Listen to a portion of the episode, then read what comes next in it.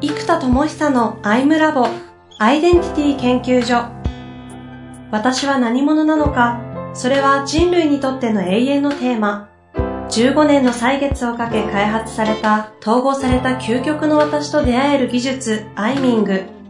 不確実性の時代を生きる次世代リーダーのためにアイデンティティの本質について語り尽くします。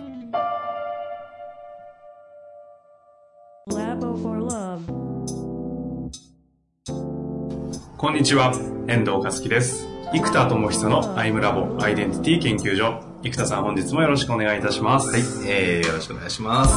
す。さあ、答えがわからないシリーズ第4弾ということで、うん、前回は、まあ、国家組織化という全然前回ですね、うんうん、葛藤からスタートして、うん、そこから見えてきたアイデンティティ研究所を作ろうというコンセプトが見えて、うん、そこから具体的に開発省というイメージが見えて、うん、さあここから本当にそれを現実化していって具現化をするっていうことをやっていかなければいけないと思うんですけれども、まあ、よく皆さんイメージして盛り上がってあこんなことやろうよって言うけど意外と具現化までいかないじゃないですか、そのあたりを生田さんはどうやってイメージしたものを具現化していくのかタスク化していくのかっていうあたりとこうですねシェアしていただきたいというか、もう一緒に考えていただきたいなと思うんですが。はい、そうですね。えー、っと、これはですねまず自分の具現化の特性を知っておくっていうのが一個鍵なんですね、うんえーと、過去、まあ、これ過去のまず成功事例を知っておくのが大事で自分がどういうパターンの時にうまくいったのか。例えば目標を明確にした時にうまくいったのか目標とか考えずも手当たり次第動いちゃったらうまくいったのかもう運がいいから絶対できると信じてとりあえず人に相談しまくったらうまくいってたのか、うんうん、自分がこううまくいくパターンみたいなものがあるんですよ。で、えー、まあ、大抵の場合人って締め切りがあったり人との関係が発生すると、うん、クオリティを上げざるを得ないのでやっぱりそういうのがこう集中力上げますよね、はい、例えばね、大学入試だって入試の試験日が決まっていてこの日が何が何でも絶対やらなきゃいけないと、うん、決まってるからそこに向けてみんな集中力上がるんですけど、うんうん、自分でなんか TOEIC の問題集買ってきてやろうと思うと問題集買って大体本棚に放置されるってパターン結構多い。でしかもなんか、ね、問題集だからちゃんと勉強してやろうとか思ってると、うんうん、ちゃんと勉強しないからいつまでも問題集やらないと問題集が古くなっちゃってあれこれ何年度版だからちょっとやっても意味ないかなと思って。あれ問題集買ったのにやってないよみたいな。ありますね。すね。はい、僕もやっぱそういうのがありがちだから、僕の場合はね、大体ね、最初日付を決めちゃいますね。へ日付を決め、まあ、今度解体ショー、あ、解体するじゃない、マグロじゃない、あの、開発ショー。開発ショー。だから、で、合宿でやりたいから、はい、あまあ、1、2ヶ月先、うんうん、で、ですね、1、2ヶ月先で、えー、っと、1泊2日。はい。で、えーまあ、2泊3日でもいいかな2泊3日かなでそのテーマを決めた開発小合宿をやりますと、うん、で、まあ、ある程度場所とか見つけてで、えー、でコンセプトは僕作り日程決めてある程度の大枠コンセプトとだって告知文の段階で、うん、そこまで細かいことみんな知りたくないんですよ。コンセプトなんですよね、うん、でそれだけ作ったらもうバンとリリースしちゃって簡単なランディングページですよね、うん、これを、まあ、もう誰でも簡単にパッと作れるシステムが今いっぱいあるので、うんうん、そういうので、まあ、作ってしまってリリースします。大体ここまでで34時間ですかね。34時間、うん、コンセプト決めて日付決めて LP 作るぐらいまでで3時間ぐらいそう。そうそうえ LP 完成？そう LP もね簡単なやつでいいんですよ、うん、今って写真をきれいに配置してコンセプトポンと載せて文章だからあんまりね告知文とかメール書くのとあんまりコース変わんない時代ですよと、うん、確かにね。そうですね。うん。なまああと僕慣れてるってのもありますけどね、うん、自分で冊子とかも全部作っちゃうから、うん、うん、だからそれもあるんですけど大体そう4時間ぐらいだからえー、まあそれ思い立ったのが吉日なのでもう今日できるところまでやっちゃう、うん、で、えー、リリースですね。であとはそこに向けてどんどん当日に向けてコンテンツをグレードアップしていくっていうやり方ですかね、うん、まず僕の場合その研修っていう仕事なので日付を決めてリリースしちゃう、うん、で人数が1人でも2人でもやる、うん。これね、人数が少なかったらやるかやめるかとかいろいろ考えると、うん、そこでまたねブレるんですよ、うん、だからもう1人だったら1人でマンツーマンでそれができたらむっちゃ濃くなるじゃないですか。ねだからもうあの一人でもやる。合宿だから一人で女性だったらちょっと問題がな。い問題ないかちょっとなんかちょっとなんか世の中的に見た目的なあれだから一人の男性だったらやるけど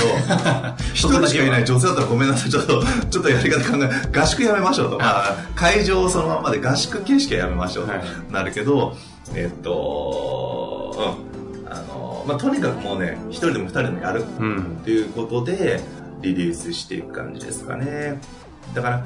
そうだな。あと、まずこれを一緒にやりたいっていう人を、うんうん、えー、中で何人か声かけてみて、プロジェクトチーム作って、2、3人ですかね、うん、で、そのメンバーが行きたい日程で全部調整して、うん、えー、作っていく。うん、で、えー、やっぱシリーズ化した方がいいので、LP とかね、1回作ったらね、何回も使えるじゃないですか。うんだから0から1が大変だからこれをもう日程決めてもう34回ぐらいもう人数少なくてもいいからどんどんどんどんひたすらやってって、うんうん、いずれ増えてくる増えてこなくても開発してるからあのどっちみち普段一人でやってることなので、うんうん、あのまあ別にそれをそれで開発が進んだからペイかな、まあ、教えながらだからねちょっと開発スピードが下がるかもわかんないですけどでもね一人でやってても結局限界なんですよスピードって。うんうんだからねこれでひたすらやるとあのいいですよね、うん、うん。だからまずそれぞれが、えー、自分の仕事がどういうものかによって違いますけど、うんうん、成果が出たり僕はねいつもね集中力がいかに上がるかってテーマをいつも考えるんですよ、集中力をどう上げるか、うん、で集中力を上げるためには期限が必要だから先に企画を打つ、うんでやるかやめるか考えると集中力が下がるんですよ、うん、つまりあこれこんなに一生懸命作ってもやらないかもしれないとか人が集まんなかったらやらない可能性あるからとか考えると集中力が落ちるんですよ、うん、僕は、えーと、集中力が上がるもしくはキープする。ためのやり方をするので、うん、多少ねちょっとお金に関してはこう非効率なところあるかもわかんないですね、こう物を買う時もなんか時間はあんまかけたくない、うん、集中するのは仕事に集中したいからだから物はなんか迷わず一番いいやつ買っちゃうみたいな傾向がちょっとあるんです。パソコンとかもとりあえず最高スペックにしとけばいいだろうみたいな、うん、なんかそういう傾向若干あるんですけど、うん、そうですね。とにかくいかに集中力が自分のビーンが解放されてロールが発揮される、うん、その状態をどう作るのかで考えます、うん、ですね、うん、目的から言うとここですね。ビーイングの解放ロールの発揮をするにはどうするか。それができて初めて最高パフォーマンスになるんですね。なんでエネルギービーイングのエネルギーの解放とロールによって能力ですよね、うん、この解発揮をしていく、そのためにまず僕は期限を決めちゃうとか LP をアップしちゃう、リリースしちゃう、うん、リリースしちゃうでそういうコンセプトにワクワクする謎な人と23人でちょっとしたチーム作って、うん、うん、まあ、定期的にちょっとミーティングを繰り返しつつまずはね一緒にやったねっていう感じでいいんですよね、うん、面白いってなったらみんな本気になるから最初からね本気で関わってもらおうと思うとねやったことないことでみんな分かんないんですよ、うん、なのでやっうわもっとやりたいってなったらもっとコミットしてもらおうとなんで最初はお試しチームで全然よくて、うん、そんな感じでやりますね、うん、でお声がけして、うん、で一人一人のエネルギーが上がるためには僕いつもビジュアライゼーションを使うんですね。うん、つまり、えーと、イマジネーションの世界で全部答えを見るって技を使うんです、うん。うん、以前もどっかでやりましたね。そうそういきなり真似は難しいかもわかんないんですけど、えーと、この企画が成功してたらどんな状態になってるかって先にねちょっとイメージ力をバンと跳ね上げるワークをちょっと入れてからやるんですけど、うん、そうバーッと白昼夢に近い状態で答えを見れる状態になるんですよ、うん、でその状態を相手にまず入ってもらってでまずその会場で何が起きてるかっていうのを考えるじゃなくて見てもらうんですよ、うん、そしたらブワーッとあんなことやったらこんなコンテンツとあ生田さんがこんなふうにしゃべってこんなことやってこんなワークやってますって見えるので、うん、思考より先に答えが見えるんですよ、うんうん、でその当日を疑似体験してもらってでそれが、えー、なぜ成功したんですかとかどうやってそんな例えば20年だと20年の人が集まったんですかって過去形で聞いて、それをダーッと話してもらいます。でできればそれ僕がそのワークをやるんじゃなくて2人だから僕以外に最低2人必要でチームが、うん、お互いがそれをやり合ってもらう。ってやると僕が直接セッションをやらなくていいのでそれをお互いがやっていくとお互いがバーッと出てくるから、その出てきたイメージを僕共有してもらって、うん、で僕はほらもイメージはバーッといつも湯水になるから、うん。うん、所詮ね僕のイメージを共有するっていうのはイメージの共有にしかなんないんですよ、うんうん、だから相手からブワーッと湧いてきたイメージと僕の湧いてきたイメージをブワーッとやった方が一緒に絵描くみたいな感じ内発的なエネルギーなんですね。結局イメージを語るというのは僕が皆さんのモチベーションを上げるためにやってたりみんながイメージがつくように提供してるので一方通行なんですよ、うんうん、じゃなくて内発的にイメージがブワッと湯水のように湧く、まあ、それは技術として僕はできるし、うん、それをみんなができるようにするということを発明したからできる技ですけども、うん、それをやることでみんながイメージがブワッと湧いた状態になります。でこれをお互いがチームの中で定期的にやってもらう。ちなみにあのアイダモンとか、うんも同じような感じでやったんです。か皆さん。そうやりますやります。いやそのあれ自体が生まれた時っていうのは。あれ一人あれ自体はかなりそうね。一人で突き抜けていって開発してあの体験会の主催ですっごいいろんな人が手伝ってくれました。その時はそういうビジュアライゼーションやってとかっていうのはやったんですか？その時はそこまでやってます。あの第2回の間の時はそれやってます、うん、チームの中でビジュアライゼーションでバーっていう水を出してでそのイメージを今度はまあ普通に落とし込んで行動にする、そうこのビジュアライゼーションがむちゃくちゃ鍵ですね。これやることでみんなが自分のイメージになるんです。でそのイメージがずーって湧くとエネルギーも湧くし活性化がむちゃくちゃ起きるんですよ。チームのでちなみにここからどうするんですか？ビジュアライゼーションやって過去形で喋っていって、うん、でこっからは僕があんまり得意じゃないし得意じゃないっていうと嘘じゃ嘘嘘になるって言い方あれだけど、えっと、できるんですけど、はい、できるんですけどど真ん中じゃないディレクションとマネージメントあります、うん、っていうのは多くの場合その自分のアイデンティティのど真ん中でこのイメージでやりますってなった時にそれが形になるかどうかってなんかビジネス経験があると感覚としてわかるじゃないですか、うんうんうん、それがあるんですよ、はいはいそうです、ね、特にど真ん中のアイデンティティのみを扱うってことに皆さん慣れてないから、うん、できるって思ったのがちょっと難しいパターンが結構多いんですね、うん、でそれに最初わざとぶつかってもらうために OKOK って押し出してもいいんですけど先に具現化にもうちょっとキューッと落ちるように問いかけをしたりとかこういうパターンがあり得るかもしれないけどそこについてどう思いますかとかっていうふうにリスクに関してもある程度ちゃんと陰と陽なんですよ、うん、陽のエネルギーがグンと上がったので陰の部分をちょっと提供していってそこバーッと抑えて進んでもらうとど真ん中がちゃんとエネルギーがキュッと集中されてバンと出てくるのでで前ねこれをやらなかったんですね、ど真ん中でもいっちゃいっちゃいってやったらやっぱねちょっと無産するんですよ。現実でぶち当たるし。そうぶつ当たったりエネルギーはブーンとくるんだけどやっぱり理性っていうか論理的に普通に考えたらこれってここが課題だよなとかってところが放置されてしまっていや僕は自分でそれ自分でクリアするからいいんだけど他の人にお任せした時にそこが結局ぶつかっちゃうのでやっぱそこを先にちょっとマネージメントマネージメントって言うとあれかな。課題を先にクリアしてもらう感じです、こういう課題があり得るよねっていうのを提供してどうしますかって言ってこうしこうしこうしますか OKOK ででこのパターンとこのパターンがあるからこのパターンの時どうしますか？みたいな形で、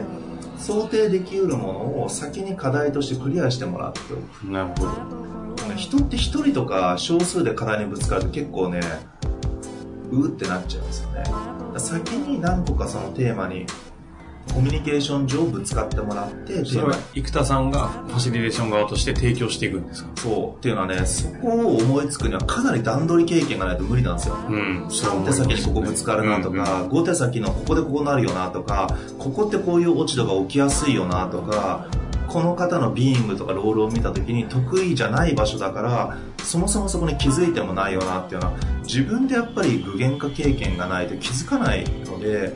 そこをあらかじめ何個かシミュレーションしといてもらうだけで全然違うんですよ、うん、前ねこれをやらずに丸投げしちゃってエネルギードーンってやってたらねだから最初に想定されてたところでやっぱりあやっぱりそうなったなっていうところにやっぱり着地しちゃったんですね、だからあのなのでやっぱりそれは最初から分かってたことなのでそれはやっぱり共有した方がいいなと思ってだからそれを指摘するんじゃなくてお題として先にこう思考してもらう、うん、でそれもビジュアライゼーションでやるんですよ。じゃその課題クリアできたとしたら何が起きたんですか、うんうん、っていうふうに映像で見てもらうとああこうやってこうやってこうやってます。あオッケーっつってその課題を何個か出してクリアしてもらう、うん。っていうので、えー、やってで僕マネージメントできないからあのー、プロジェクト管理とかまずちょっとセルフでやってください。かそのお互いやってねとお互い報告し合ってねとかで僕はそのアイミングとか可能性を開くところで関わりたい、うん、そのディレクションは自分じゃなくても多分会議やったら気づくんですよ、うん、2人で。だからそこをやって気づいていただいてそこで出てきてでもどうしてもうまくいかないのはやり方とか能力の話だったらそれ磨きゃいいし変えればいいんですやり方を、うん、だけどほとんどの場合それでうまくいかない何かはマインドやアイデンティティのところに根源的な理由が隠れてるんですよ、だそこを見つけて統合するところで僕は貢献したいから、そこ以外の時間は進めてもらってそこで出てきたものを掴んで深いところの統合に僕は時間を使いたいのでそういうやり方をしますね。はい、うん、っていうのが一連のそうです。プロセスですか？これやります一番初めはでも集中力を上げるビンゴの解放とロールの発揮のために日付を決めて、うん、また先リリースしちゃうみたいなことをするっていうところからスタートするんですそう。まあ、一応整理するとその後にプロジェクトチームみたいなものを、うん。まあ、23名とかでわっとお試しぐらいの感じの,、あのノリじゃないですか、まずスタートしてみてそこからメンバーたちでビジュアライゼーションで、それをやったとしたらどんなことが起きるのかっていうのをみんなで一旦自発的に共有をしてもらうその上でディレクションマネジメント。と、うんまあ、要はリスクというか起きうることを想定してそのビジュアルして解決までイメージしておくという感じでドホンといくわけですね。そうですね。でただディレクションマネジメントもどっちかというとそこに気づいてもらうまあワークにちょっと近いですよねその場でやるね、うんうん、だからこういう時何者かと同時に何者でないかを理解するってむっちゃ大事なんですよ、うん、だからマネージャーじゃないのにマネージメント頑張っちゃうとなんだろうな。鳥が頑張って泳いでも限界あるじゃんみたいな、うんうん、そういうことにすっごいなっちゃうんですで、変にね、自意識が高いからね、もう変にじゃなくて明らかに自意識高いからね、僕ね。何でもできる気がしちゃうんですよ。できるよと思っちゃうから、できてないよって。まあまあ、ちょっとできちゃうんでしょうからね。38なんだし、みたいな。あの、自分で思う。からもうこれは何者でないか、うん、ディレクターも多分無理なんです、うん、プロデューサーはできるけど、うん、ディレクターやマネージャーはできない、だから何者でないかを明確にすると何者であるかだけでクリアするので、これ実はリリーサーとして関わってるんですよね人が、うんうん、その人の可能性とかイマジネーションの世界を広げてそ,、ね。その人の内発的なものを解放するという関わり方の結果的にはまあプロジェクトのマネジメントになりますけどもそういうプロジェクトのプロデュースの仕方をする。これはちなみに具現化のパターンを知るっていう意味で言うとこのやり方はあくまで生田さんの具現化のパターンをご紹介してくださったっていうことですか？そうです、ね,、ただビジュアライゼーションとかもあんまちょっとねリスナーの方ができる方ほとんどいらっしゃらないと思うんですが、うんうん、アイダモの卒業生の方はちょっとわかると思うんですけど、うん、えっと、それを使いますね。なるほど。ちなみにその今後いろいろ皆さん自分たちでアイデアを出して具現化をしていかなきゃいけないと思うんですけど、その時に自分の具現化のパターンを知るっていうのはどういう形で、まあ、やれるとしたら自分でできるんですかね？単純に過去の成功パターンをちゃんと見ていくのと、うん、ただここで、えーと、直接要因よりも間接要因の方が大事だったりしますプロジェクトが成功したとか成果が出たって直接要因って誰でも気づくんですよ、ああの人のお世話になったなとかこうやって営業したとか毎日電話したとか、直接要因って頑張ってるし行動として見えるから分かるんですけど、間接要因ですよね。実はこの人が応援してくれてたからやる気が上がってたみたいな。なるほど。実はその応援してもらうっていうのが必要以上に普通の人よりすごく重要な要素かもわからない。その人にとっては、うん、とかあと逆に孤独がすごく開発に、まあ、僕なんか発明家にフォーカスする時って孤独がすごく重要なんですよね。この一人の世界を突き抜けないと絶対に到達しない場所があってコンテンツって、まあ、アートもそうですけど、どうしてもそういうところがあるのでその一人で究極何ヶ月か時間をぐっと抑えることがすごく大事だったりすると、うんうん、意地でもそういう時間を作るために、うん、事前にマネージメントしておくことが大事かもわなるほど。だからなんか人によるんですよね。だそれは自分のアイデンティティ特性からも見ていけるので、うんうん。自分のパフォーマンスがすごく上がる場所、うん、そしてパフォーマンスが下がる場所としては何者ではないかを分かっておかないと自分じゃないものの役割を担った瞬間にそれは劇的にパフォーマンスが落ちてしまうので、うん、ものすごい努力の割に普通な成果になっちゃう、うん、からできれば自分は〇〇だというアイデンティティからそのプロジェクトや仕事をクリアするためのハウの部分やり方を自分なりに編み出すってことですね。だからあの島に行きましょうってね